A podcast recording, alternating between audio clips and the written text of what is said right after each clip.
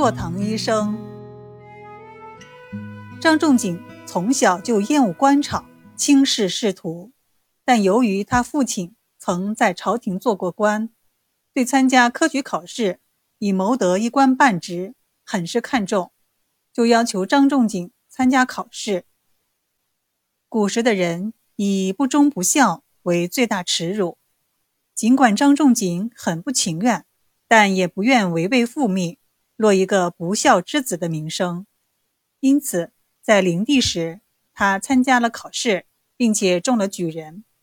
在建安年间，被朝廷派到长沙做太守，但他仍然用自己的医术为百姓解除病痛。在封建时代。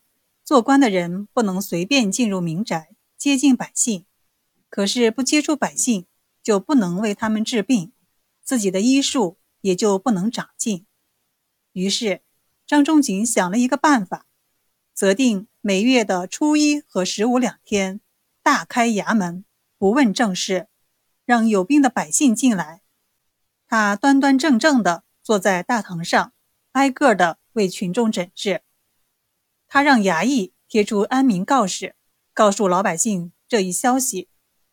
他的举动在当地产生了强烈的震动，老百姓无不拍手称快，对张仲景更加拥戴。时间久了，便形成了惯例。